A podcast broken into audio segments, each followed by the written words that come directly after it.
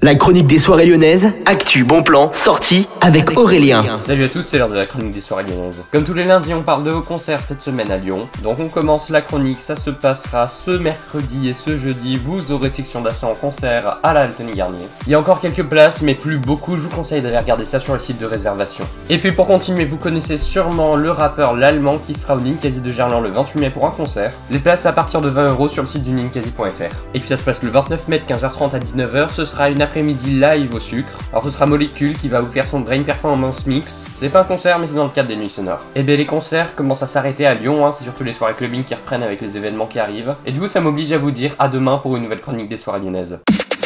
La chronique des soirées lyonnaises avec Aurélien. Vivez les plus grands événements lyonnais avec Millennium FM. Concerts, soirées, idées de sortie. Profitez des meilleurs bons plans à Lyon avec Aurélien. Le rendez-vous des Gaunes tous les jours à 8h20, 12h20 et 17h20 sur Millennium. Millennium, la radio électro 100% lyonnaise.